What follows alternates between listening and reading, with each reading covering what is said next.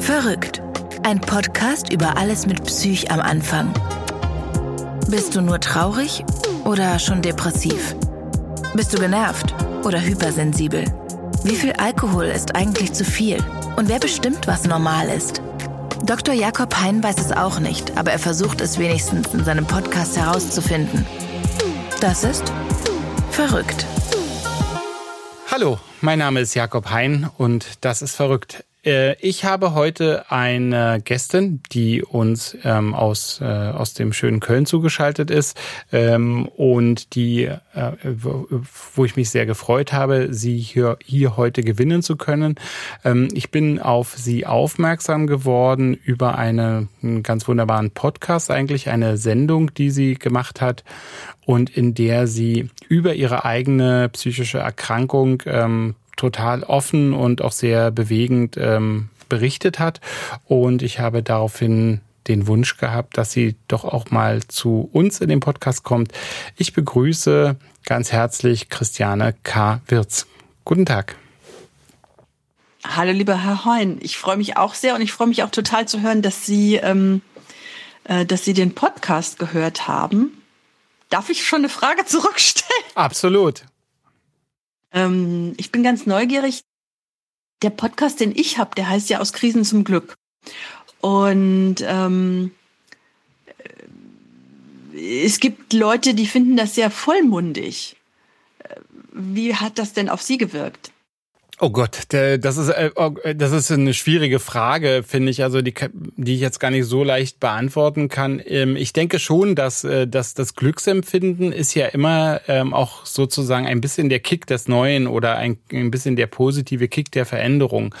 Und ich glaube schon, dass ähm, dass wir immer unsere Situation einschätzen im Vergleich zu unserem vorherigen, zu unserem alltäglichen Zustand. Insofern kann ich das Konzept, das man eben aus einer Krise zum Glück findet, mir sehr gut vorstellen. Ich sage jetzt gar nichts. Ich wollte Ihnen das nicht alles an mich reißen, deswegen Ach so, okay, ja, ich ja. mich jetzt gerade alles so gut. Ja, ja, wir können ja, alles gut. Wir können ja die Pausen, wir können ja die Pausen rausschneiden. Frau Wirz, äh, Sie äh, äh, erzählen Sie mal, erzählen Sie mal äh, kurz ein bisschen so zur zur zur ähm, wie sagt man zur biografischen Einbettung.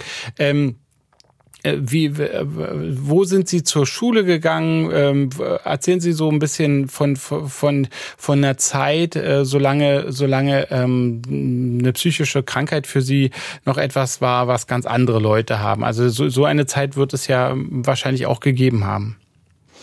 Ähm, da erzähle ich gerne drüber. Also ich bin Jahrgang 1966 und ähm, ja, was wollen Sie wissen? Ich bin in Bingen äh, aufs Gymnasium gegangen, habe in Mainz äh, Geschichte, Politik und Jura studiert, war während meines Studiums ähm, ähm, hatte ich ein Stipendium für die Uni Haifa, habe also auch in Haifa ähm, studiert und zwar auf Englisch. Die haben da so ein Programm, das nennt sich Overseas Department.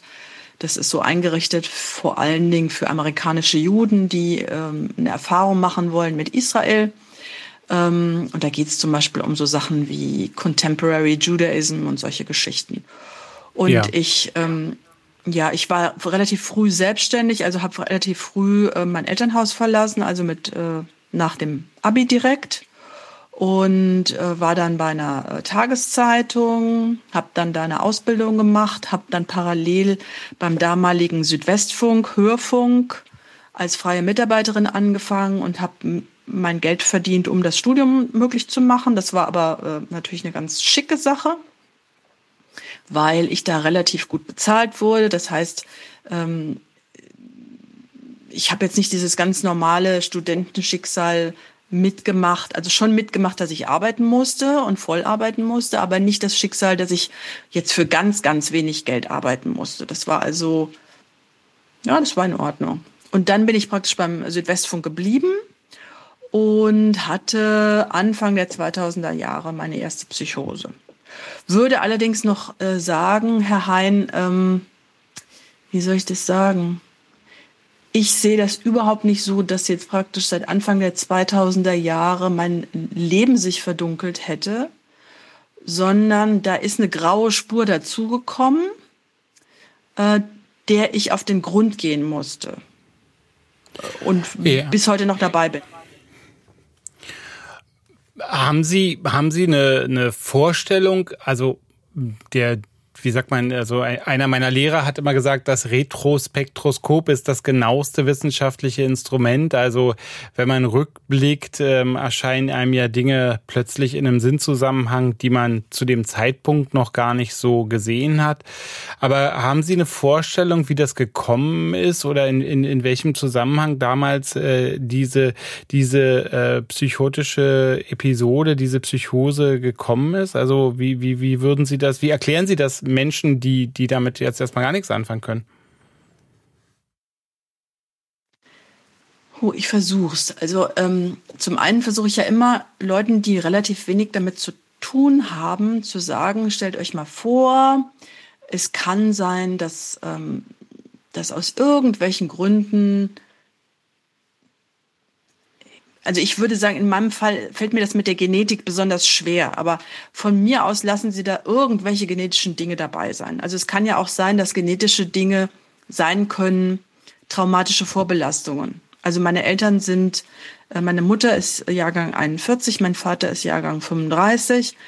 Ähm, ich denke mir immer, ich weiß nicht, was bei meiner Mutter gewesen ist, als sie auf die Welt gekommen ist, aber wahrscheinlich gab es gibt es, gab es und gibt es günstigere Umstände, auf die Welt zu kommen. Als mitten im Krieg, ja. Dann habe ich zum Beispiel mal, ja, dann habe ich zum Beispiel mal jetzt vor kurzem rausbekommen, also das dürfen Sie jetzt nicht, nicht falsch verstehen im Sinne von, äh, ich beschuldige da jemand. Manchmal ist das Leben einfach so. Ich habe mitbekommen, dass meine Mutter, also, also ich bin Frühgeburt gewesen, ich bin äh, relativ früh zur Welt gekommen, also einen Monat zu früh. Das war damals Heute gibt's öfter Frühchen, aber damals äh, gab es das noch nicht so oft.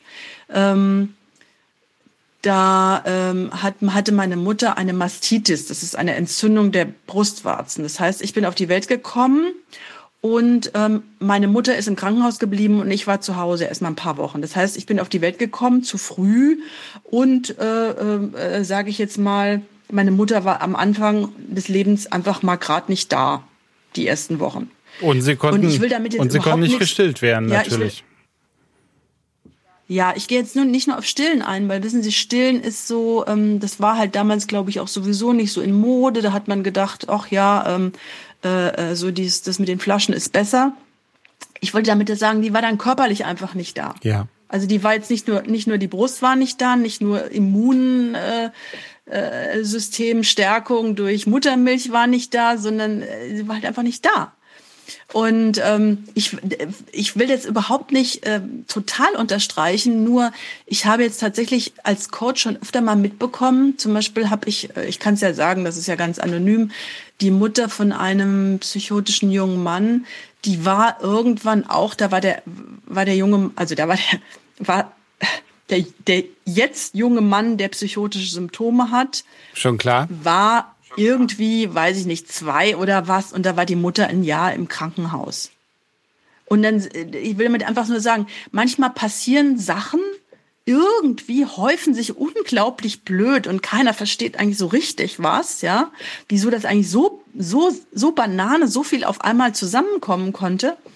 Ähm, ja, dass da so gewisse Empfindlichkeiten möglicherweise entstehen. Und um jetzt darauf zurückzukommen, was, was mit mir war, wie gesagt, ich war irgendwie 32, 33 in der Zeit. Ähm, und da, ähm, da gab es auch noch immer so Spätablösungsprobleme. Ich war zwar finanziell unabhängig, aber äh, es war halt, war halt so, dass mein Bruder sozusagen sich entschieden hat, mein jüngerer Bruder hat sich entschieden, bei meinen Eltern zu Hause wohnen zu bleiben mit seiner damaligen Freundin, jetzigen Frau. Und ich habe mich so irgendwie so in so einer Sonderposition befunden. Und in dieser Sonderposition hatte ich eine Affäre mit einem verheirateten Mann, der auch gesagt hat, er äh, möchte eigentlich diese Familie verlassen. Ich meine, das ist auch kein, keine, ich meine, sowas passiert halt einfach, ne? Und ähm, aber äh, ja, also irgendwie äh, hat es dann nicht geklappt und so weiter. Und mein einziger Ausweg äh, war wohl offensichtlich, mich in das Reich der Fantasie zu retten. Nur damals habe ich das ganz bestimmt nicht bewusst getan oder sonst irgendwie. Das kam irgendwie so krisenhaft über mich. Und rückblickend würde ich sagen, war das auch ganz viel sich nach unten schrauben, also negative Gedanken, die vielleicht sowieso schon vorhanden war von irgendwelchen Mustern, immer und immer und immer und immer wiederholt, bis irgendwie die Sicherung durchgeknallt ist. Also wie so ein ähm, wie so ein äh, Selbstschutzmechanismus der Psyche, dass dann die Psyche, also dass dass dass sie da das System so überladen haben mit Negativität, dass äh, dass das dann einfach, äh, dass dass dann die Psyche sozusagen gesagt hat, äh, das das geht jetzt so nicht weiter, Christiane, wir müssen jetzt hier mal irgendeine andere, also das, wir brauchen jetzt hier mal eine Pause oder so. Ich versuche ich weiß nicht ganz, ob ich da jetzt sofort so Ja zu sagen könnte. Im Prinzip wahrscheinlich schon, aber es war so, es war so ein Gefühl von, ich komme aus gewissen Mustern nicht raus. Also es war jetzt, es, äh, es war auch nicht so, dass ich mich jetzt aktiv hätte umbringen wollen oder so irgendwas, was andere Leute vermutet haben. Nein, so war es gar nicht. Es war einfach nur ein unglaubliches Gefühl von Sinnlosigkeit, dass ich mich sehr angestrengt hatte. Das hatte ich ja auch. Ich hatte wie soll ich Ihnen das sagen? Ich habe einen Einserabschluss gemacht äh, im, im Examen. Ich hatte dieses Stipendium ähm, äh, nach Haifa. Okay, das war nicht Harvard, aber es war auch schon nicht ganz übel. Ähm, ich habe das alles selbst finanziert, mein Studium. Ich habe mich sehr früh selbstständig gemacht. Es ist mir alles gelungen ähm, ich hatte sozusagen, wie soll ich Ihnen das sagen, so offiziell sah alles super aus. Äh, es hätte keiner irgendwie sagen können, das wäre jetzt kein guter Start gewesen ins Leben. Aber es waren einfach, wie soll ich sagen, innere Traurigkeiten, Problemstellungen und so weiter, die dann, die dann irgendwie, wissen Sie, dann kam dieser Mann irgendwie in mein Leben und ich habe dann meine gesamten Hoffnungen auf den da irgendwie, äh, der musste jetzt, der hätte dann irgendwie alles irgendwie anders machen sollen. Ähm, und das hat dann halt irgendwie nicht geklappt. Naja, klar, äh, beziehungsweise gut, bei anderen klappt es vielleicht, ich kann es ja auch nicht so genau sagen. Aber wissen Sie, es war halt auch so eine Situation von diffusen Schuldgefühlen. Äh, wollte ich dieser Frau irgendwas? Nein, natürlich nicht. Ach so, ist, wollte ich hm. dieser Familie äh, irgendwas? Nein, natürlich nicht. Wollte ich aber irgendwie auch diesen Mann? Ja, wollte ich irgendwie auch. Und ähm, ja, und irgendwie, das war halt so. Ähm, auch so eine Situation von ähm, was ich Ihnen eben schon mal so ein bisschen gesagt hatte, irgendwie ist, irgendwie kann man eigentlich nicht so richtig jemanden doof finden und eine Entscheidung treffen, ähm, sondern es ist einfach total differenziert, die ganze Problematik. Ich konnte auch nicht richtig sauer sein auf den. Also ich weiß gar nicht, wie ich das sagen soll. Und das war, glaube ich, das, dass ich irgendwie gedacht habe, ähm, ich, ich konnte für alle Positionen irgendwie, ähm, wie soll ich sagen, Verständnis aufbringen. Aber meine Gefühle waren da überhaupt nicht. Also verstehen Sie, ich, ich, die, die, das, das, wie soll ich sagen? Die, die, also die, ich, die, ich, meine, ich konnte meine Gefühle, ich konnte meine Gefühle, diese äh, auch verschiedenartigsten Gefühle, und da war natürlich auch irgendwie Frust und Wut und was weiß ich was alles drin, die konnte ich irgendwie nicht mehr mit meinem Gestand, Verstand, der wirklich sich alle Mühe gegeben hat, bändigen. Und das führte dann irgendwann in sowas Depressives hinein. Da habe ich dann irgendwann mich selbst runtergeschraubt und, äh, und keinen Ausweg gesehen, den es natürlich gegeben hätte. Ja, und dann, aber sie sind dann eben äh, äh, schwer erkrankt, muss man sagen. Also man darf sich das jetzt, glaube ich, äh, so wie ich es bisher verstanden habe, nicht vorstellen ähm, als eine Phase, wo sie äh, vermehrt traurige Musik gehört hätten oder oder irgendwie, wo es ihnen so, nicht so gut ging, sondern sie hatten ja schon eine sehr heftige Symptomatik. Also ich weiß jetzt nicht ganz, woher Sie das jetzt hernehmen. Ähm, Ach so, ne? Weil Sagen Sie mal. Ja, äh, Sie haben ja, Sie haben ja, Sie haben ja auch berichtet so von äh, von von Beziehungsideen, äh, dass Sie, dass Sie dann äh, ja auch dachten, dass äh, dass Dinge sozusagen für Sie passieren, dass Dinge inszeniert werden, dass also dass dass ähm, dass Sie äh, ähm, Sorge hatten um Ihre Identität, dass Sie Briefe geschrieben haben, dass Sie ja, ja Moment, das war spä das war später. Ja, das okay. War später. Also, also das war nicht erste, diese wir erste. Wir jetzt noch von der ersten Psychose. Ja. Wir reden noch von der ersten Psychose, oder sehe ich das falsch? Nein, nein, alles gut. Also, de, de, also de, deswegen frage ich nach, wie diese, wie diese erste Psychose aussah. Ja, also die erste Psychose sah so aus, dass ich tatsächlich äh, auf Raten ähm, in eine totale Überforderung reingekommen bin und ich wollte tatsächlich auch keine Hilfe haben von irgendwem. Ähm, es, es, es fing eigentlich an mit äh, sich nicht konzentrieren können und ähm, und ähm, ja, eigentlich glaube ich, eigentlich waren es am Anfang eher depressive Symptome, soweit ich das irgendwie sagen kann.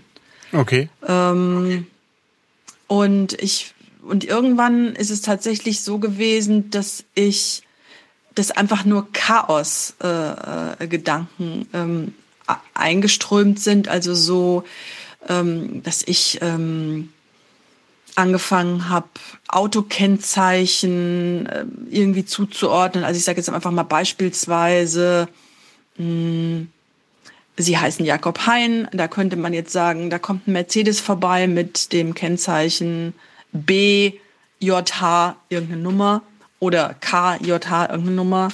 Und angenommen, ich hätte sie damals gekannt, äh, hätte ich gedacht, okay, der Herr Hein, es kommt dieser Mercedes vorbei und dann hätte ich gedacht, äh, ja, äh, der Herr Hein, der will mir jetzt irgendwas sagen. Das ist ein Zeichen. Oder ich habe, ich hätte, ähm, ich was ich gedacht habe, in der Zeit, in dem damaligen Zeitpunkt war es so, ich denke an irgendjemand, ähm, der aus Bayern kommt. Und äh, ich habe damals in Mainz gewohnt, in der Innenstadt und gegenüber war so ein Naturkostladen, da gab es auch Käse. Und dann bin ich irgendwie in den Naturkostladen und habe mh, mm, habe Bergkäse gekauft. Ja. Und äh, wie soll ich Ihnen das sagen? Das, ähm, das sind halt so, ähm, Sie würden vielleicht sagen, schwere Erkrankung. Ich würde sagen, das sind einfach nur leicht aus der Balance geratene Assoziationen, wie sie eigentlich jeder hat. Also ich sage jetzt mal, ja. ähm, Sie würden sicherlich nicht sagen, es ist krankhaft im normalen Zustand, wenn Sie jetzt irgendwie mh, mm, angenommen, Sie sehen eine Melone, ich habe jetzt gerade eine gegessene Wassermelone und Sie schneiden die irgendwie und die hat irgendwie eine Herzform, dann denken Sie plötzlich, ach, äh, an Herz, ja. Und dann können Sie zum Beispiel assoziieren, och, ich müsste mal wieder joggen gehen, weil meine Herzwerte waren letztens nicht so gut. Oder Sie könnten auch assoziieren, och, bald ist Muttertag. Ich rufe mal meine Mama an. Oder Sie könnten irgendwas. Sie verstehen schon, was ich meine. Das würde man ja, als absolut. gesund und normal bezeichnen. Und Sie müssen sich das einfach nur so vorstellen, oder so würde ich es praktisch auch interpretieren, dass da was aus der Balance geraten ist.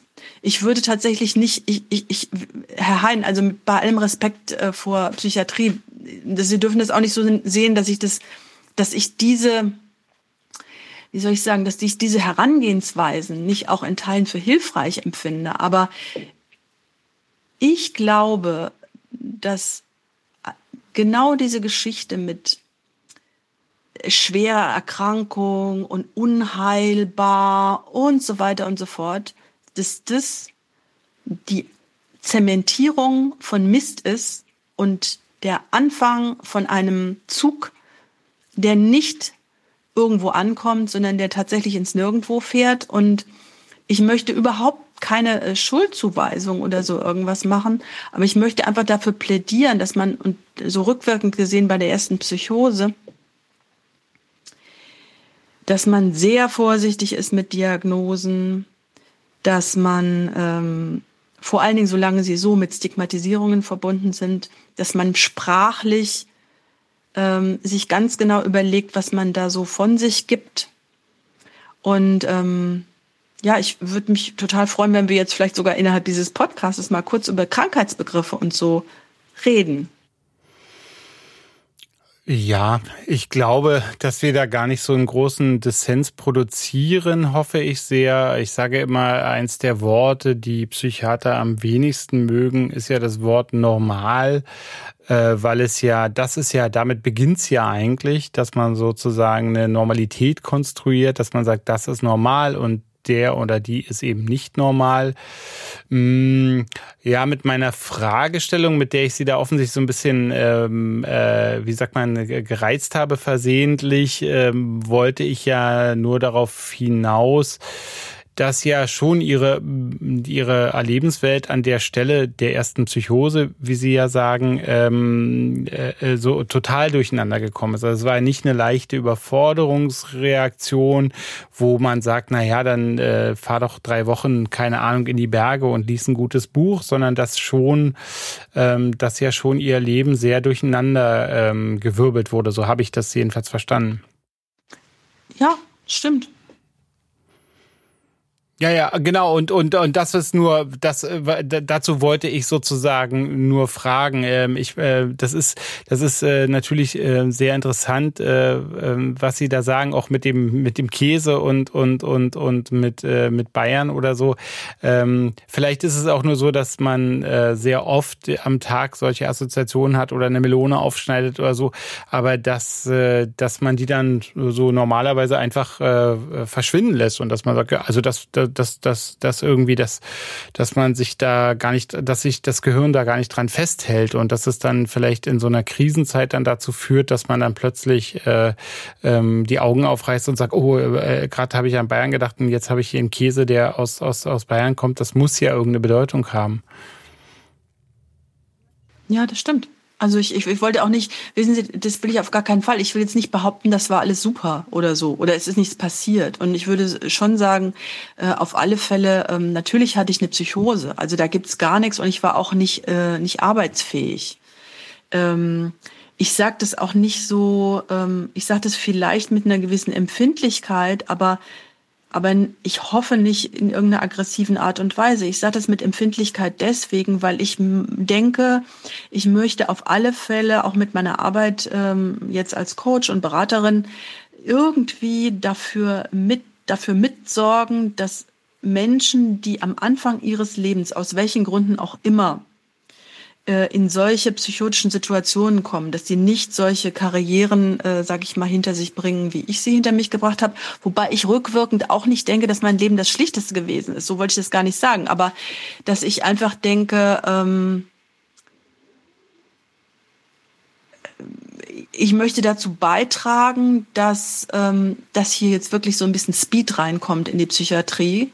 Und ähm, das, was mir halt damals bei der ersten Psychose passiert ist, nämlich ähm, ich darf mal so ein ganz klein bisschen reden und ansonsten soll ich schnell vergessen und Tabletten nehmen und das möglichst mein Leben lang. Also äh, ich, und das sage ich auch nicht, ich bin mir sicher, dass dieser Rat, den, der mir damals gegeben wurde, dass der mit, in, in besser Absicht gegeben wurde. Ne? Wir wollen es auf jeden Fall hoffen, ja.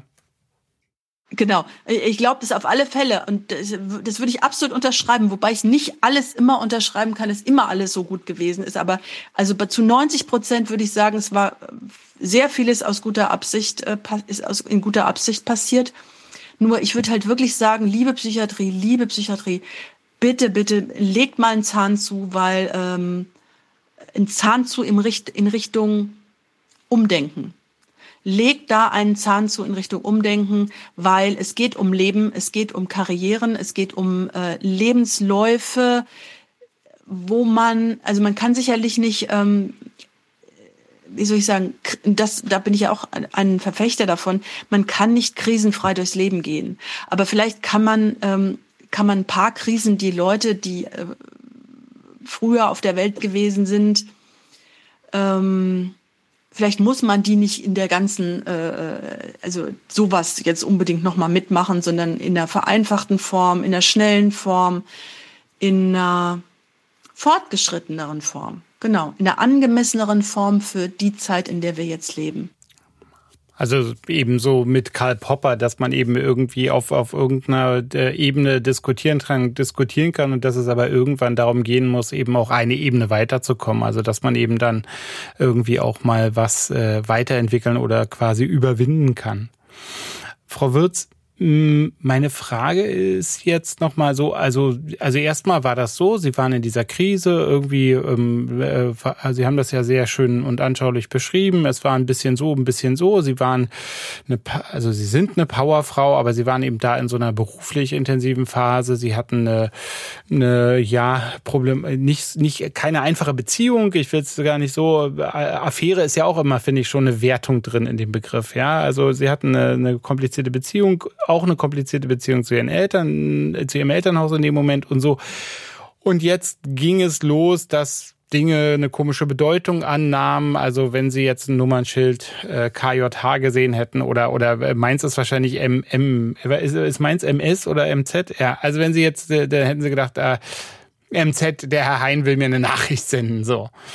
Mm, wie ist es dann äh, denn weitergegangen, dass also sie sie also wie ist es dann zur so so zur Nicht-Arbeitsfähigkeit gekommen? Wie ist wie hat sich das so weiterentwickelt? Also der Begriff der Psychose, der ist ja nicht von Ihnen, sondern der, der ist ja, den haben Sie. Herr Hein, ich muss noch mal unterbrechen. Bitte. Ich bin nicht seit 30 Jahren nicht mehr arbeitsfähig. Nein, dein, ich war damals. vier Wochen in der Psychiatrie. Ja, aber ich möchte jetzt, das, ist, das muss es jetzt trotzdem einfach betonen, sehr weil gut. es wichtig ist. Nein, sehr gut, um Himmels Willen. Weil es sehr wichtig ist, weil die Vorstellung von vielen Menschen einfach die ist, wer so eine Psychose hat, Nein. weg.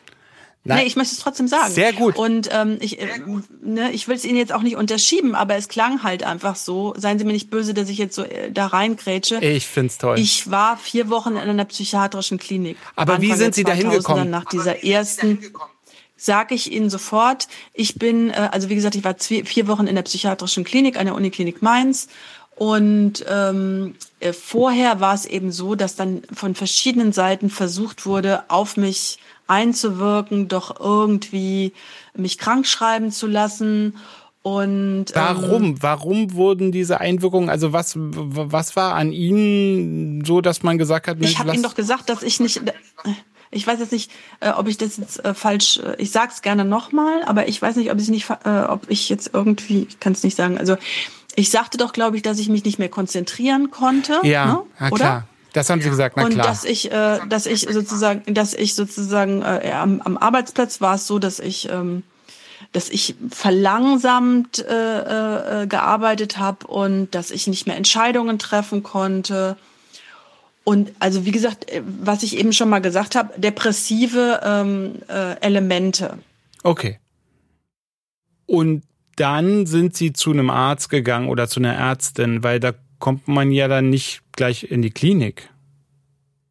Dann bin ich auch nicht freiwillig zu einem Arzt gegangen, weil ähm, ich weiß aber nicht, ob wir uns wirklich so lange an der ersten Psychose aufhalten sollen, aber Sie müssen das wissen. Ich äh, sage es jetzt einfach nochmal. Dann bin ich nicht freiwillig zum Arzt gegangen, weil es für mich, und da können wir auch nochmal kurz drüber reden, weil es für mich sehr wichtig war, diesen Zusammenhang mit der Kollegenschaft zu haben und weil es Teil meiner Identität war, arbeitsfähig zu sein. Okay. Also erfolgreich und leistungsfähig. So. Das heißt, das, damit versuche ich das gleich zu erklären. Diese Frage, warum geht man nicht zum Arzt? Warum mag man keine Tabletten nehmen? Warum, warum, warum? Aus diesem Grund. Ich glaube, dass für mich die Arbeit das Element gewesen ist, was mich noch tragen konnte, der Umgang mit den Kollegen das Element gewesen ist, was mich tragen konnte.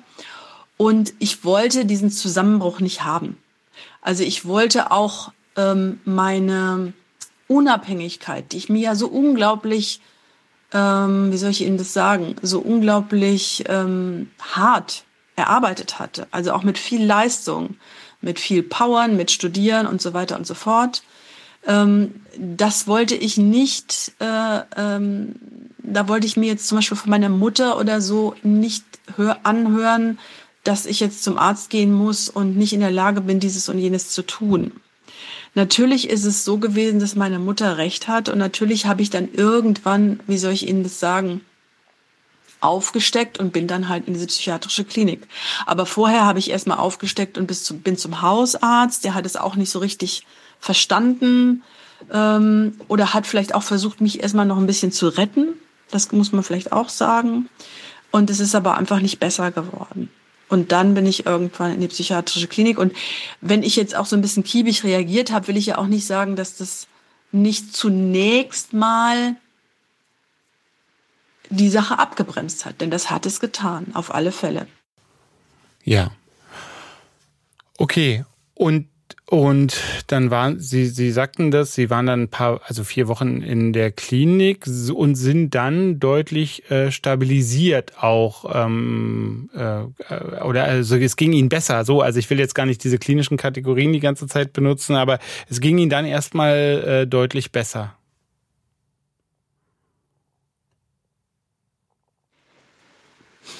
Tja, was soll ich Ihnen sagen? Wollen Sie eine ehrliche Antwort oder Absolut. wollen Sie jetzt so eine? Die ehrliche nicht, auf jeden Fall. Ja, die ehrliche ist die, dass ich funktionsfähig war. Also ich war angepasst und konnte wieder in, den, in das Arbeitsleben integriert werden. Sie, Sie sagen das. Sie, sa Sie sagen das ganz. Lassen, lassen mich doch mal. Ja, ja. Sagen Sie. Nee, Sie sagen das so, das ist so interessant, dass Sie das so passiv formulieren, ne? dass Sie so sagen, ich konnte in das Arbeitsleben integriert werden, als ob das jemand macht. Ne? Also es klingt nicht nach einem freudvollen, äh, ich habe dann wieder ins Arbeitsleben gefunden, sondern Sie, Sie beschreiben das so wie so ein Objekt. Ne? Naja, ich meine, die Arbeit hat mir schon natürlich was gegeben. Es war schon wichtig für mich, auch diese Arbeit wieder zu haben. Ich wollte damit, was ich damit andeuten wollte, ist vielleicht ein bisschen für Verständnis zu werben, dass ähm, und das ist meine Haltung auch Psychopharmaka gegenüber. Ich glaube, Psychopharmaka, es gibt manchmal überhaupt keinen Weg dran vorbei. Genauso, es gibt an der Klinik manchmal überhaupt keinen Weg dran vorbei. Aber ich glaube, und deswegen nochmal Zielgruppe, dass junge Erwachsene das heute vielleicht irgendwann zum ersten Mal haben. Es lohnt sich beim ersten Mal ganz tief zu gehen oder so tief wie nur irgendwie möglich, weil es sein kann, ich meine jetzt auch gar nicht psychoanalytisch oder sonst irgendwas, aber weil, äh, weil es sein kann, dass es danach nicht nochmal passiert. Und weil dann die Erfolgschancen viel größer sind. Damit will ich einfach sagen, ähm, es war etwas in meinem Inneren, man würde vielleicht heute sagen, das innere Kind oder so, also äh, Stefanie Stahl-mäßig und so. Das gibt's, dieses Konzept gibt's ja auch schon länger. Es war etwas in mir, das gedacht hat, okay, ich habe versucht, irgendwie auf mich aufmerksam zu machen. Also sagen wir mal so, eine kleine wilde Hilde, eine kleine Pipi Langstrumpf. Es wollte keiner wissen. Ich habe Tabletten bekommen, damit ich wieder funktioniere. Also mache ich's. Eine kurze Unterbrechung. Vielen Dank fürs Zuhören. Dieser Podcast ist vollkommen unabhängig, damit wir ihn euch überall zur Verfügung stellen können. Wir haben uns entschieden, unabhängig zu bleiben von Portalen, Redaktionen, der Industrie oder anderen großen Playern des Gesundheitswesens. Trotzdem wird dieser Podcast professionell produziert und das verursacht ein paar Kosten. Hm, naja, wenn ihr euch, so wie wir, wünscht, dass es mit Verrückt weitergeht, brauchen wir eure Unterstützung. Empfehlt uns weiter, verlinkt uns, schreibt uns auf Facebook, was wir besser machen sollen.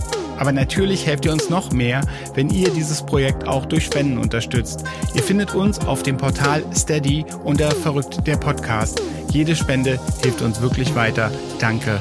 Und jetzt zurück zu Verrückt.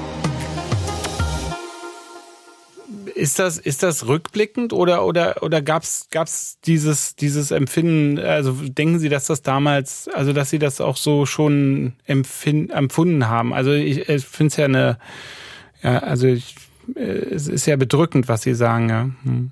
Ich möchte das nicht so bedrückend sagen. Äh, ich meine, ähm, ich weiß nicht, ob Sie wissen, Herr Hein, ich habe viel mit dem Gunter Schmidt zu tun und der Gunter Schmidt ist ja äh, Hypnosystemiker in der ganzen systemischen, ich sage jetzt schon mal Bewegung. Mittlerweile ist es ja auch anerkannt, ist er ja relativ bekannt und ähm, der spricht ja von inneren Anteilen ähm, und viele andere auch. Also die sagen das irgendwie anders. Es, es gibt es als äh, Ego-States-Geschichte äh, und so weiter. Ja, klar. Also so rückwirkend kann ich, genau, so rückwirkend kann ich halt einfach sagen, da gab es wen, der große Not hatte und der nicht gehört worden ist. Und ähm, damit will ich sagen, irgend so ein kleines Mädchen, was irgendwie hätte, ich weiß nicht was, getröstet werden müssen oder so oder ähm, ja, also ich kann es Ihnen nicht genau sagen, was das Gefühl hatte, dass es irgendwie, ähm, dass es irgendwie außenstehend ist, was natürlich nicht besser geworden ist durch diesen äh, Psychiatrieaufenthalt. Obwohl ich jetzt überhaupt nicht sagen möchte, dass jetzt äh, meine Kollegen da irgendwie schlecht drauf reagiert hätten, gar nicht. Aber es ist natürlich und es war natürlich äh, immer noch so, dass da viel Angst herrscht und ähm, da, damit machen sie sich natürlich auch nicht gerade, äh, wie soll ich sagen, ähm, damit sondern sie sich natürlich auch irgendwie aus. Also Sie, Sie hatten das Gefühl oder äh, dass, dass Ihre Kollegen da eher auf Abstand gegangen sind oder, oder haben die, also ist das auch deutlich geworden? Also Nee, das habe ich eigentlich gar nicht. Also bei den Kollegen muss ich sagen, war das eigentlich gar nicht so.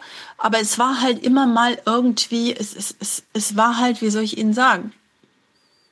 Hm, ich war nicht mehr die strahlende, ich weiß nicht was, äh, äh ja. äh, ja. Sieger ne, aller Klassen. Gestern, sondern ich hatte irgendwie einen Schmiss im Gesicht. Also vielleicht noch weniger für die Kollegen als so insgesamt, sage ich jetzt mal auch, äh, was Karriere oder solche Dinge angeht. Ja. Wie ging's dann, wie ging's dann aus Ihrer Sicht weiter? Also jetzt, na klar, wir, wir unterhalten uns ja über Ihre Psychosen hier in diese, oder über, über, also so über die, diesen Weg auch in diesem Rahmen. Ähm, aber so, ja, wo, wie, wie, äh, sagen Sie mal, also, ähm, also, wo würden Sie jetzt anknüpfen? Was würden Sie sagen, ist dann der nächste größere Schritt auf diesem Weg gewesen? Ich fasse das einfach mal ganz grob zusammen. Ich hatte dann, äh, wollte dann, äh, ich bin dann mehr oder weniger in die nächste Beziehung geflohen, mit aber, wie soll ich sagen, mit einer Art inneren Taubheit. Also das ist jetzt auch, man muss auch nicht sagen, dass diese Tabletten irgendwie immer alles schuld sind und so. Das ist ja auch Quatsch. Es war einfach auch so, dass ich gedacht habe, ähm, ich war so verliebt in diesen Mann und das hat nicht geklappt und ich will jetzt gar nicht sagen, was da noch alles äh, dran gehangen hat. Jedenfalls ähm, bin ich, ähm, habe ich meinen äh, meinen Standort gewechselt, bin mehr oder weniger dem nächsten Mann äh, in die Arme gerannt, habe meine ganze sonstige Identität, abgesehen vom Job, mehr oder weniger aufgegeben, hatte dann praktisch nicht mehr meine Freunde um mich herum und so weiter und so fort. Ähm, und das ist natürlich halt genau das, ähm, was passiert, wenn sie sich nicht wichtig genug nehmen und das, was passiert ist, nicht wichtig genug nehmen und einfach nur davonrennen wollen vor irgendwelchen Dingen. Das konnte halt irgendwie lösungstechnisch nur so semi ähm, funktionieren. Hatte dann, äh, wollte dann Kinder haben, habe dann nochmal die Tabletten abgesetzt, habe sie dann nochmal abgesetzt, nochmal abgesetzt. Insgesamt hatte ich ähm, fünf Psychosen, aber ich sage noch was äh, zu dieser Zeit, wo ich da so ein bisschen abgeschieden gelebt habe. Das war in Luxemburg nämlich. Da habe ich dann irgendwann mal beschlossen, dass ich ähm, dass ich diese Vorstellung von, ähm, ich muss jetzt irgendwie ganz bescheiden leben und mich total unterordnen und das, was ich selbst bin, ähm, nicht leben, sondern ähm, mich irgendwie einfügen und ähm, na, ich, wie soll ich es nicht sagen? Wie soll ich das sagen? In so einer in so einer Grauheit leben, dass ich das nicht machen kann, dass ich nochmal ganz neu anfangen möchte. Und dann bin ich eben nach Köln. Dann habe ich meinen Job aufgegeben beim Südwestfunk, Südwestrundfunk und bin nach Köln und ähm, hatte da, äh, das war jetzt vor zehn Jahren und ähm, habe da auch wieder eigentlich ganz gut gestartet. Und hatte da wieder einen guten. Ja, ja, ich höre, ich höre ihn, ich höre ihn zu. Ich war jetzt, war jetzt nur eine längere Pause. Sie hatten dann in Köln wieder einen guten Start. So. Ich kann noch ganz kurz sagen, dann kam natürlich die die letzte Geschichte und die war die, ähm, also ähm, wie soll ich Ihnen das sagen? Vielleicht kennen Sie das Konzept von der Heldenreise. Natürlich. Äh, das ist äh, dieses, genau, das ist dieses Konzept, dass man, ähm, naja, dass man halt äh, verschiedene Stationen, Abenteuerstationen in seinem Leben hinter sich bringen muss, dass auch nicht immer gleich der erste Versuch gelingt, dass man irgendwo aufbricht, vielleicht zu sich selbst. Also wer ist man eigentlich? Was will man eigentlich? Wofür steht man eigentlich? Ähm, was ist eigentlich der Sinn, warum ich hier bin und so weiter. Ähm, ja. Und dass ich eigentlich, und, und dass ich eigentlich, das hört sich ja jetzt immer so seltsam an, ähm, es gibt ja in der Psychiatrie dieses Konzept von Chronifizierung. Äh, ich wollte also noch mal kurz einflechten, es gibt verschiedene Diagnosen, die ich bekommen habe. Es gab also, äh, was ganz klar war, ist, dass natürlich psychotische Episoden waren. Was auch ganz klar war, ist, dass es eher schizoaffektiv ist. Also ich habe keine Stimmen gehört, ich habe auch nicht äh, Dinge gesehen, die es nicht gibt oder ich sage jetzt mal in Klammern, die wir im Moment nicht wahrnehmen können. Ähm, ich, ähm, womit ich jetzt aber auch ganz kurz noch einflechten möchte, ähm, natürlich ist eine Psychose etwas aus der Balance geratenes. Also nicht, dass irgendjemand denkt, ich wollte mich hier heilig sprechen oder so. Nur diese Geschichte mit dem, dass man als Psychotiker eventuell wie soll ich sagen, aus der Not geboren, spirituelle und andere Ebenen wahrnimmt, die andere Leute nur punktuell wahrnehmen, beziehungsweise mit LSD und in anderen Zuständen. Äh, da ist halt schon irgendwas dran. Aber ich will deswegen nicht sagen, dass sie heilig sind, sondern ich glaube, dass Menschen, die Psychosen erleben, dass das, ähm, ja, dass das, das ist nicht kontrolliert und es ist einfach auch komplett aus der Balance. Aber jetzt, um nochmal zurückzukommen zum, zur Heldenreise, ich habe eigentlich immer ähm, auch versucht zu verstehen, was eigentlich passiert ist, psychologisch, eben auch mittlerweile spirituell. Äh, wie kann man die Dinge einordnen? Was sind das für Bilder? Wo kamen die her? Ähm, was ist Epigenetik? Was ist systemisch? Was ist ähm, transgenerational, was hat irgendwie mit Generationen zu tun, was, wieso gab's äh, Psychosen schon immer, ähm, was, was für eine Bedeutung hat das in meinem Leben, ähm, ähm, gibt es Heilung, wie kann die stattfinden, wo ist äh, der Mittelweg zwischen ich versuche Heilung zu erzwingen und ich gebe mich nicht auf diese ganzen Sachen. Was ist Heilung? Wenn ich ein bisschen Medikamente nehme, ist Heilung. Wenn ich gar keine Medikamente nehme, ist Heilung. Wenn andere sagen, dass ich heil bin, ist Heilung, wenn ich sage, dass ich heil bin. Also diese ganzen Fragen, und das ist natürlich unglaublich viel. Ja. Ich meine, es sind alles Fragen, die ja. ganz viele Menschen betreffen oder eigentlich jeden Menschen. Nur ich glaube, dass Menschen, die Psychosen erleben, die noch mal auf einer, die haben noch mehr Druck. Die haben erstens möglicherweise problematischere Anfangskonstellationen, also sprich, die Sachen sind irgendwie aus irgendwelchen Gründen noch eine Nummer seltsamer als viele Probleme, denen sich sozusagen der angebliche Normalo gegenübersteht. Aber auf der anderen Seite, und deswegen heißt mein Podcast auch aus Krisen zum Glück, je älter ich werde und je mehr Abstand ich habe zu meinen ähm, Krisen oder von mir aus Psychosen oder Krankheitsgeschichten, ähm, jetzt bin ich so ein bisschen, ähm, desto mehr sehe ich eben, ähm, warten Sie, wir müssen diese Frage nochmal machen, jetzt bin ich echt so ein bisschen abgekommen. Okay, sind Sie rausgekommen? Also Sie hatten Ach so, also weil weil weil ich diesen dieses äh, diesen diesen Ansatz, dass sie dass sie sagen eben, dass sie auf auf auf ganz vielen verschiedenen Ebenen auch probiert haben, das für sich einzuordnen und so. Also das fand ich schon, ähm, äh, also das äh, würde ich jetzt ungern verlieren. So ja, das ist echt interessant. Super. Genau, also ich komme also nochmal zur Heldenreise. Also so rückblickend betrachtet würde ich sagen, ähm, um noch ganz zum Schluss zu ergänzen, also ähm, schizoaffektive Psychose wurde diagnostiziert, Schizophrenie wurde diagnostiziert, ähm, aber auch mal bipolar wurde diagnostiziert. Und das sage ich jetzt nicht, weil ich jetzt die Kollegen Psychiater da irgendwie, äh, ich, ich sage da einfach nur, diese ganzen Phänomene sind miteinander verwoben. Es ist manchmal schwierig, Grenzen zu ziehen, was da eigentlich ist. Und was ich sagen will, ist, dass ich eigentlich glaube, dass ich immer wieder auch Heilungs, äh, ähm, das in diesen fünf Psychosen, die ich erlebt habe, dass ich immer auch wieder Sachen mir erarbeitet habe, äh, neu verstanden habe, wieso, ähm, wieso dieses oder jenes so war. Ich bin ähm, nochmal meine Familie auf die Spur, Familiengeschichte auf die Spur gekommen und solche Sachen. Aber sowas braucht natürlich auch Zeit. Zwar, das braucht nicht nur Zeit, dass man jetzt sich irgendwie in irgendein Archiv aufmacht, um was herauszufinden. Es braucht auch Zeit, diese Dinge zu verarbeiten. Und, ähm, und ich, wie gesagt, ich hatte insgesamt fünf Psychosen und die fünfte war die angeblich schlimmste und ich ähm, und es ist wirklich, wie soll ich Ihnen das sagen, die war tatsächlich auch die längste und so und ich ich ich ich würde auch sagen, wenn was von dieser Chronifizierungsgeschichte in meiner Situation, sage ich, wahr ist. Es kann ja auch sein, dass es das tatsächlich geben kann. Ich will es ja jetzt nicht irgendwie äh, ähm, jetzt so tun, als wüsste ich alles oder als wären nicht diese ganzen Phänomene so unglaublich unterschiedlich, teilweise. Ähm, ich glaube, dass ich eigentlich auf die ganze Zeit irgendwo auf einem Heilungsweg unterwegs war und einem Selbstfindungsweg. Auch wenn diese letzte Geschichte, die alle von den äußeren äh, soll ich jetzt mal sagen, von den äußeren ähm, mm, äh, Konsequenzen, ja.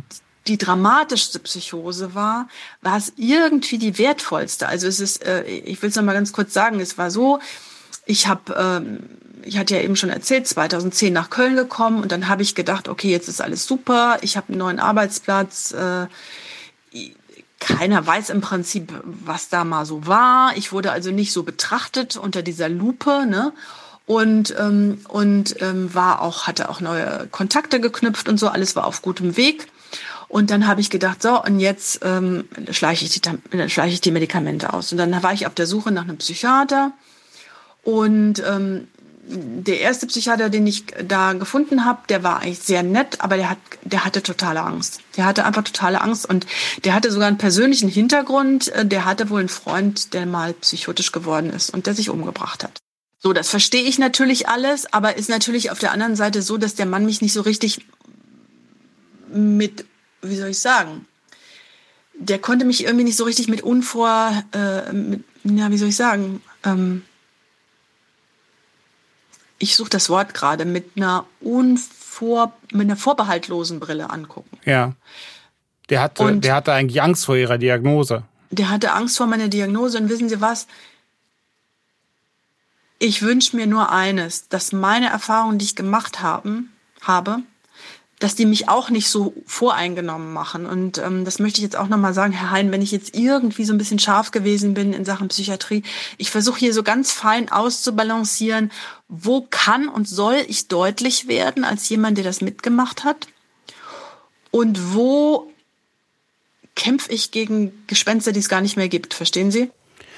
Ich kann nur sagen, Frau Würz, ich, also ganz ehrlich, ich mag das sehr. Ich finde es ganz großartig, dass sie deutlich werden und äh, ich äh, kann auch Widerspruch oder oder etwas, wo sie gerne Widerspruch geben wollen, sehr, sehr, sehr gut aushalten. Ich finde das absolut produktiv und toll. Äh, bitte keine, also das ist alles in Ordnung. Also, also sie waren bei diesem bei dieser Person und der war so, oh Gott, Psychose, damit kommen, da habe ich eigentlich, kann ich eigentlich gar nicht gut äh, selber den, den, den Menschen, die davon betroffen sind, helfen. So. Ja, und ähm, ja, also verstehen Sie, das meine ich jetzt auch nicht als Anklage, aber es war halt einfach so. Irgendwie war es so.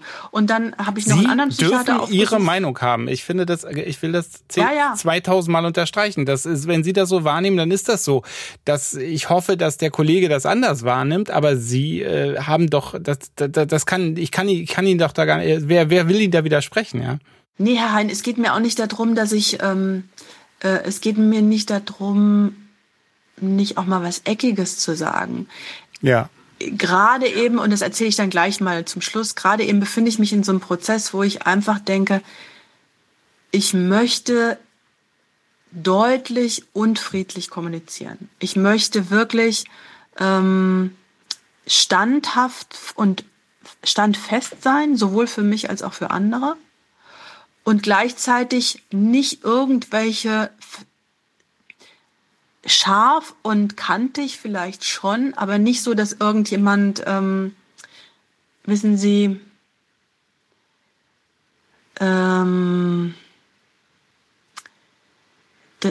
ich möchte keine, ich möchte irgendwie eine Taube sein. Also irgendwie auf der einen Seite schon eine Kämpferin, aber auf der anderen Seite auch irgendwie eine Taube. Also ich möchte irgendwie, dass ähm, ganz komisch. Also das halt irgendwie, äh, auf der einen Seite möchte ich kämpfen für, für junge Leute, die da zu schnell in irgendwelche Töpfe reingeschmissen werden.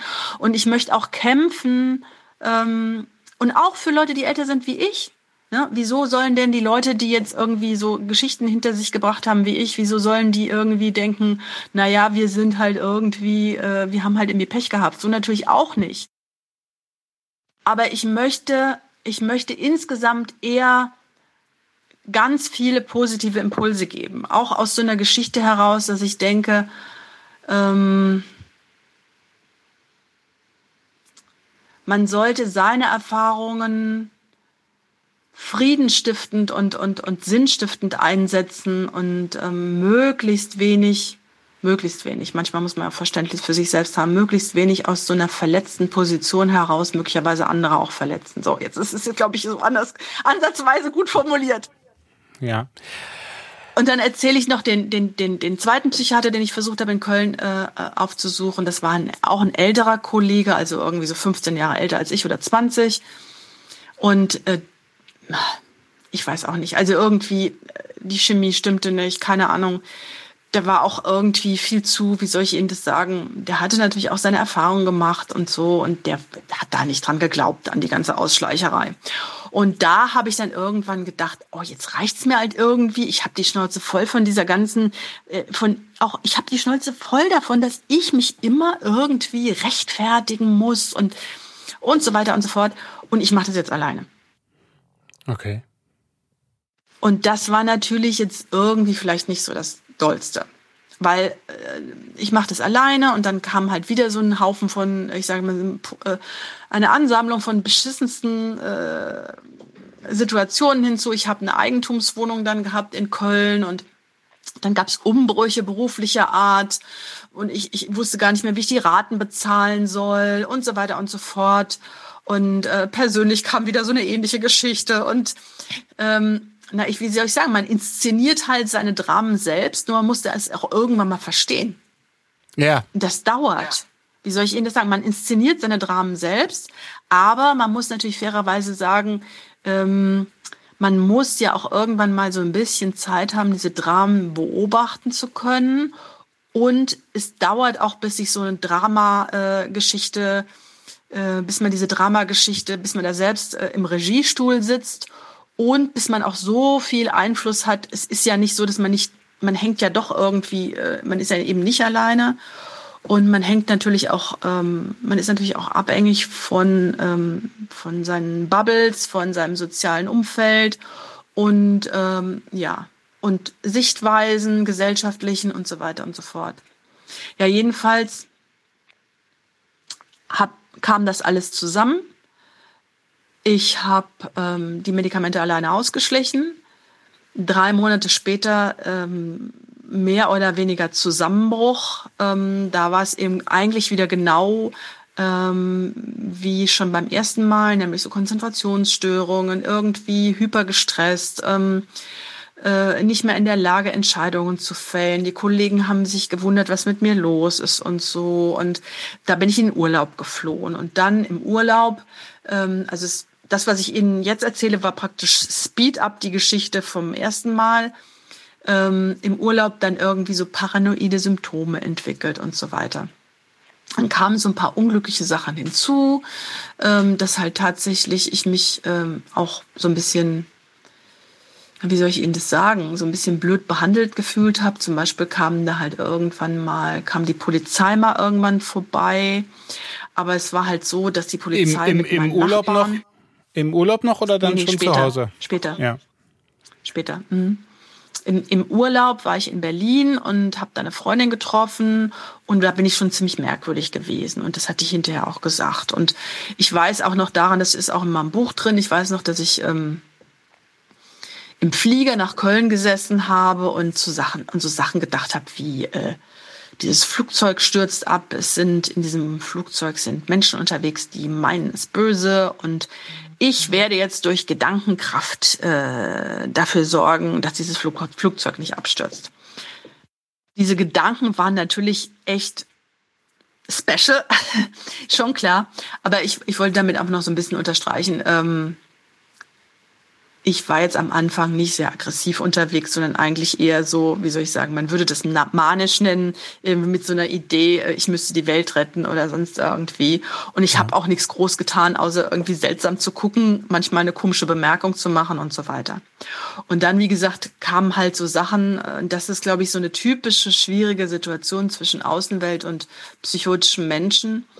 Ähm, dann, dann, dann äh, war es eben so, dass äh, Kollegen und Nachbarn versucht haben, also versucht haben und auch erfolgreich ähm, die Polizei alarmiert haben. Die kamen dann und dann haben die beratschlagt und dann haben die alle eigentlich so eine Angst davor gehabt, irgendwas irgendwie zu intervenieren, dass als sie dann interveniert sind, war es dann halb elf an einem Freitag und da war ich schon längst im Bett. Oh Gott. Und da wollte ich auch wirklich, weil, weil, weil ich ja psychotisch war, wollte ich auch wirklich niemanden reinlassen. Also ich hatte dann schon irgendwie auch so ein bisschen Angst. Und dann haben sie die Tür aufgebohrt. Das ist natürlich nicht hilfreich, wenn man gerade sowieso schon ähm, äh, mit Ängsten und und und und äh, Verfolgungsvorstellungen lebt, ja, furchtbar. Herr Heinz, Sie sagen es, aber das, das, das Problem ist halt das, und das ist halt wirklich, manchmal muss man auch einfach wirklich lachen über diese Sachen, zumindest rückwirkend, zumindest wenn es, wie es ja in den meisten Fällen ist, ja doch irgendwie gut ausgeht. Ich meine, das ist irgendwie, das ist halt so voll absurd, ne? Also irgendwie die Situation macht einen so ängstlich, und zwar alle Beteiligten sind plötzlich ganz ängstlich, also wahrscheinlich auch die geschulten Polizeileute und so weiter und so fort. Ähm, ich war auch denen nicht böse. Ne? Also den Polizeileuten war ich nicht böse, aber ich hatte halt so ein Grundgefühl von, ich bin in meiner Wohnung nicht mehr sicher. Verstehen Sie? Ja, klar. Das war halt so diese Geschichte. Und, ähm, und ähm, wie gesagt, das ist jetzt auch überhaupt gar nicht. Ähm, ja, als, als Vorwurf, sondern vielleicht höchstens als Anstoß, wenn man sich jetzt zum Beispiel diese Corona-Zeit überlegt. Da ist man ja plötzlich auch irgendwie hyper. Da kommt ja plötzlich irgendwie, also es ist auch nicht zu vergleichen irgendwie, aber ich mit einer individuellen Psychose, aber, aber in gewisser Hinsicht habe ich manchmal so das Gefühl, wenn ich so Nachrichten gucke, oh, oh, oh, wir äh, turnen hier gerade mal so an so einer kollektiven leicht äh, paranoiden, psychotischen Situationen äh, äh, äh, schrammen wir da gerade rum und vorbei. Und ähm, naja, ist eben auch, äh aber ich wollte noch mal in Sachen Verständnis, in Sachen Verständnis einfach so, ja, wenn halt so, ähm, wenn man so in Unsicherheiten lebt, wenn sich so alles verändert, wenn die Dinge, die, die, von denen man gedacht hat, sie seien irgendwie planbar und so, wenn einem das aus der Hand genommen wird und wenn zu schnell zu viel passiert, dann äh, wird man, dann denkt man möglicherweise leichter merkwürdige Sachen als sonst. Das ich denke auch, das ist eben schwierig, so diese, dieses ganze Pandemiegeschehen, äh, das, da ist man ja, also da geht ja sozusagen die Politik auf so eine, so einen komischen, äh, so eine, also eine Gratwanderung, eben einerseits zu warnen und, und sehr viel Sorgen eben hervorzurufen und andererseits diesen Bogen natürlich auch nicht überspannen zu wollen, dass die Leute irgendwie ähm, nur noch äh, ähm, in Angst und Schrecken leben. Das ist schon äh, auch für mich sehr interessant, das zu beobachten, wie da immer wieder probiert wird, äh, die Balance zu halten, ja. Ja, also ich wollte jetzt nicht irgendwie ähm, ähm, ich, ich, ich, ich wollte jetzt nicht irgendwie total simple Vergleiche äh, anstellen, sondern ich, ich, ich merke halt einfach, dass auf der anderen Seite so grundsätz grundsätzliches Verständnis von Menschen füreinander ja doch meistens im Moment wächst. Und auf der anderen Seite haben wir äh, gleichzeitig diese Tendenz ähm, von, weiß ich nicht, von Leuten, die irgendwie aggressiver werden und, ähm, und äh, ja, weiß ich nicht, komische Schlüsse ziehen und so. Das, das wollte ich jetzt nicht, also ähm, nur um in so eine psychotische Welt nochmal so reinzuführen und dafür Verständnis zu werben, damit man es einfach besser versteht. Weil ich glaube, da sollten wir hinkommen, dass ähm, wenn das Verständnis größer ist, also wenn wir alle besser wissen oder wenn Menschen mehr wissen, dass, ähm, das glaube ich, nicht so furchtbar viel Angst haben, die allerbeste, der der allerbeste Rat ist, was man machen kann, dann, ähm, dann ist, glaube ich, echt schon viel gewonnen. Also ich persönlich würde mich auch noch dafür aus, äh, aussprechen, dass äh, sämtliche äh, Tatortdrehbücher von einem Psychiater oder von einer Psychiaterin oder von einer Betroffenen durchgesehen werden müssen, damit äh, dieses ewige ähm, Fortsetzen des gefährlich psychisch Kranken ähm, auch wirklich aufhören muss. Also ich äh, ähm, bin entsetzt, wie, wie, wie hartnäckig dieses äh, schwachsinnige Narrativ äh, in den in, in, in einer der erfolgreichsten Fernsehsendungen ähm, äh, des äh, Deutschlands ähm, aufrechterhalten wird. Aber also ich glaube, dass daher auch so eine Konditionierung ja kommt, ja. Äh, also die, die, die psychisch kranken Menschen werden uns immer wieder als äh, gefährlich vorgestellt und und ähm, beim 30. oder 40. Mal, glaube ich, denkt man auch, das wird schon so stimmen, ja? Also das ist ja dann doch eine Sendung, die im öffentlich-rechtlichen Rundfunk äh, sozusagen irgendwie läuft und und da ist leider auch meiner Meinung nach sehr viel sehr viel Unheil, was da angerichtet wird. Ja, wobei es gleich auf der anderen Seite, wie soll ich jetzt sagen, ich habe da schon so auch so ein bisschen Verständnis für, also so ein ganz klein bisschen Verständnis dafür habe ich, dass man sagen muss, wissen Sie, gesellschaftliche Entwicklungen brauchen Zeit. Ähm, äh, interessant ist ja, dass mehr oder weniger, also natürlich ist Psychose eine Ausnahmesituation und so weiter, aber wirklich so unter der Hand, Herr Hein, Sie glauben doch, also vielleicht nicht psychiatrisch diagnostiziert, wobei es da ja auch diese Statistik gibt, dass äh, jeder Dritte irgendwie mal in der Psychiatrie landet. Aber wenn Sie psychiatrische und psychologische, sage ich ja jetzt mal, diagnostische Geschichten als Maßstab nehmen, dann haben wir hier die Hälfte der Bevölkerung. Da brauchen Sie, also ich meine, vielleicht spinne ich und will jetzt hier irgendwie wen in mein Krankheitsfass reinbringen. Aber ich glaube das eigentlich ganz ehrlich nicht. Also ähm, ähm,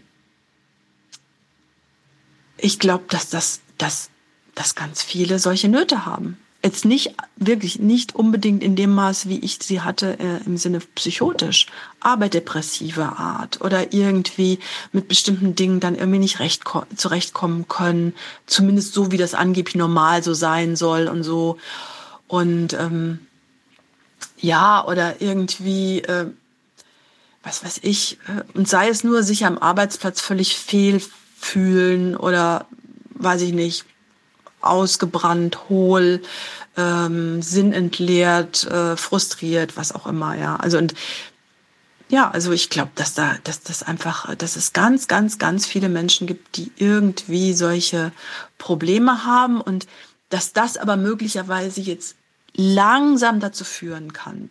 Man, die, sagen wir mal, die Akzeptanz von Depression geht ja über diese, sage ich mal, ähm, Soft-Diagnose Burnout jetzt mittlerweile schon. Ähm, und äh, in Sachen Psychose tut sich auch schon einiges. Aber äh, wie soll ich, wie soll ich sagen? Ähm, es ist, ähm, es ist eben auch ein, ähm, es ist eben auch wichtig, dass die Gesellschaft sich verändert. Und zwar, dass das irgendwie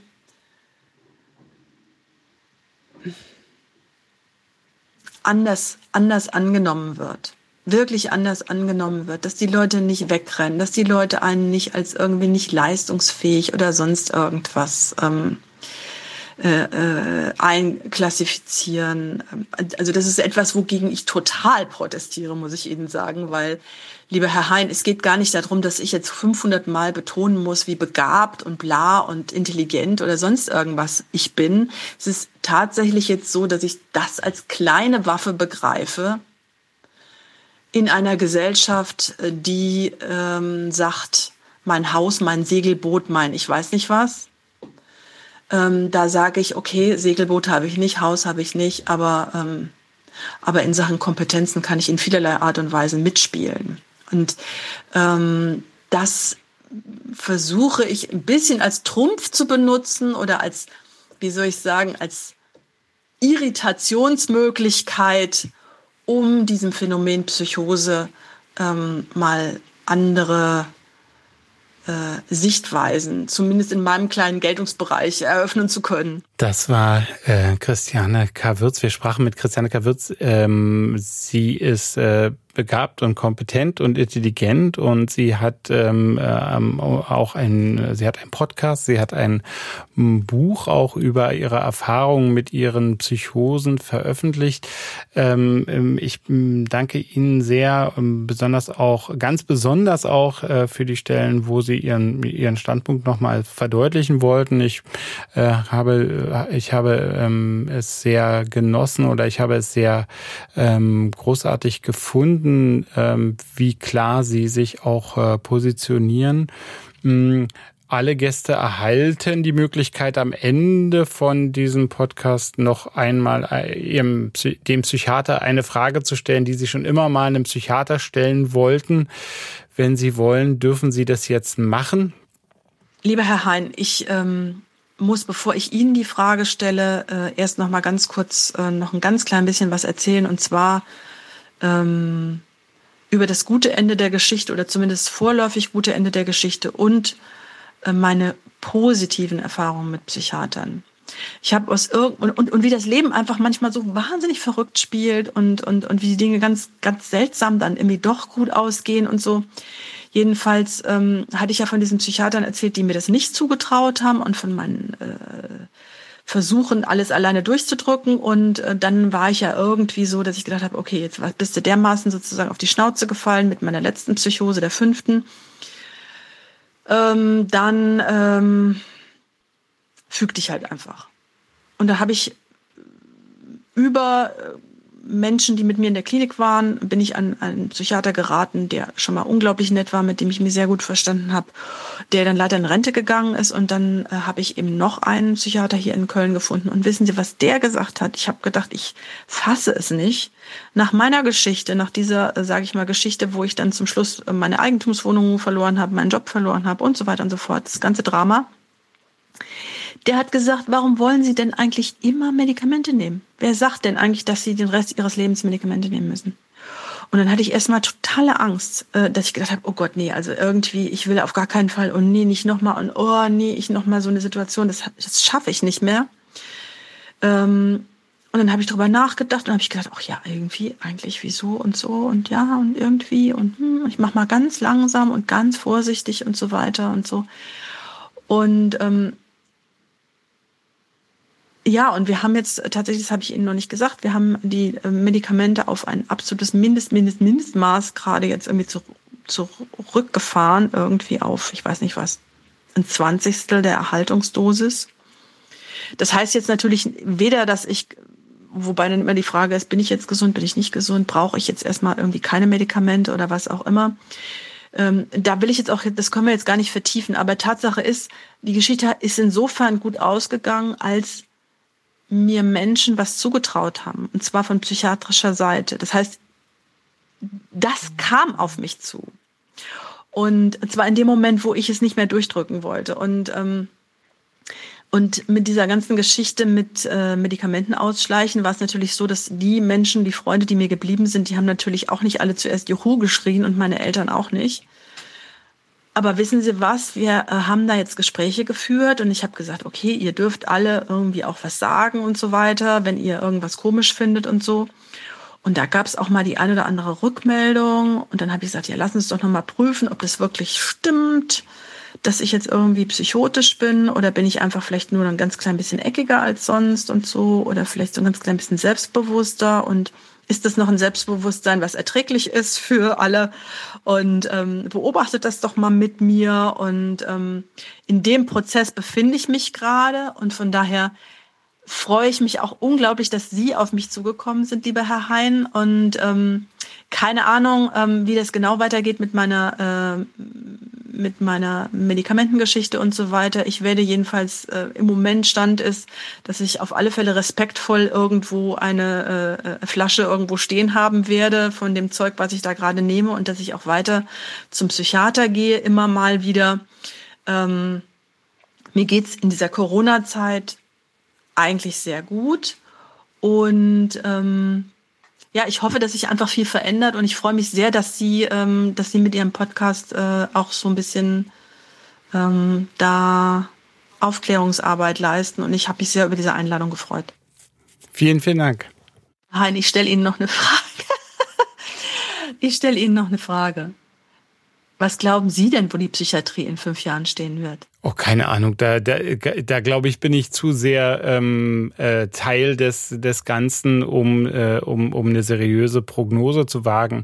Ähm, wobei ich schon glaube, dass äh, die die Haltung ähm, Patientinnen und Patienten auch mit ihrem Erleben, auch in der Psychose ähm, ähm, ernst zu nehmen und das verstehend äh, aufzufassen, äh, dass die ähm, sehr erfolgreich auch weiterhin um sich greifen wird, weil äh, weil es sowohl für die Patienten, glaube ich, äh, positiver ist, aber es ist ja auch für die behandelnden Ärzte eine viel angenehmere Haltung, dass man, ähm, dass man sozusagen an der Seite der Patienten ist und und und äh, jetzt nicht den ständig zu widersprechen versucht oder denen irgendwas äh, Gegenteiliges be zu beweisen versucht.